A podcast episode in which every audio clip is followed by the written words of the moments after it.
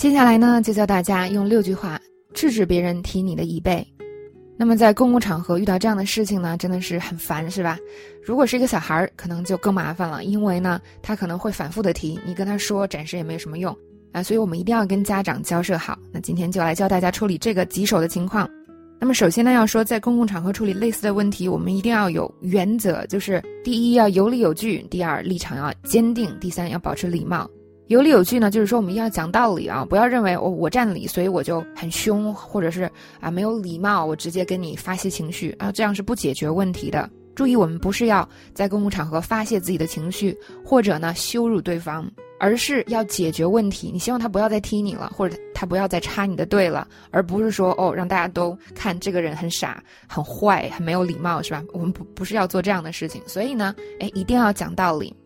第二就是立场坚定，当你的立场够坚定的时候，对方会更容易接受你的要求，他会觉得，嗯，这个人可能不好惹，是吧？或者他要他就是很坚定啊，那我还是答应他吧。那这个地方不代表说我们要凶或者不礼貌，我们还是要保持非常礼貌。一个是我们要做一个有素质的人，对不对呢？那还有一个呢，就是当你。保持礼貌的时候，那更容易让对方接受你的请求。所以，请大家呢一定要注意以上的三点，不管中文还是英文处理这样的情况都是非常适用的。那么第四句呢稍微有点长，这个家长也跟小孩说停了，但是他过一会儿又踢是吧？那么这个家长可能就说了：“哎呀，你看我都跟他说过啦，然后他还是个孩子呀。”我就亲身遇到过这种情况，当时真的就是，就是张口结舌是吧？他还是个孩子，我还是我妈的孩子呢。所以我们这个时候要怎么说呢？千万不要跟他扯皮，是吧？扯到孩子这个问题上，我们要这样说：对我知道他是个孩子，但真的很影响我，请让他停止吧。Yeah, I know he's just a kid, but it's really bothering me. Please tell him to stop. 那这里的方法是什么呢？第一呢，就是我们不要去跟他扯这个他是不是个孩子方面，这个小孩好不好管，呃，这个跟我没有关系的，是吧？我们要。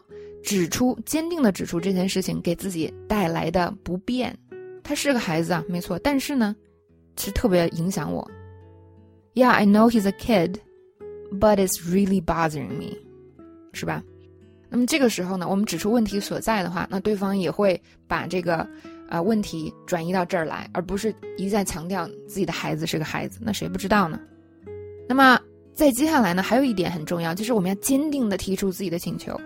Please tell him to stop. Please tell him to stop.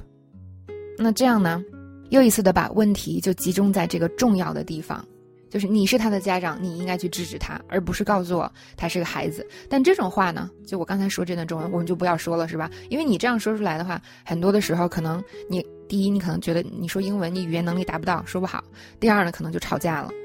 别忘了，我们是为了什么？解决问题。所以我们说的所有的话啊，要特别。直达意思，并且有用，所以我们再回顾一下第四句，这个家长就说：“哇，他还只是个孩子。”那我们说什么呢？Yeah, I know he's just a kid, but it's really bothering me.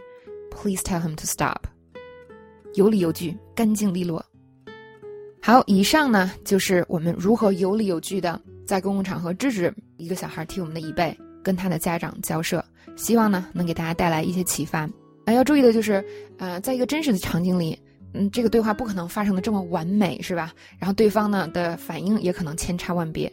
但不管怎样，你坚持自己的原则，并且呢用上我们教大家的其中的一些技巧，就有有可能非常完美的把问题处理好了。所以呢，在真实世界中对话的时候，啊，不用特别追求说啊，我说的每一句都很完美，不用。我们的目的是什么呢？别忘了处理问题，解决问题。好，希望大家下次遇到这种事的时候呢。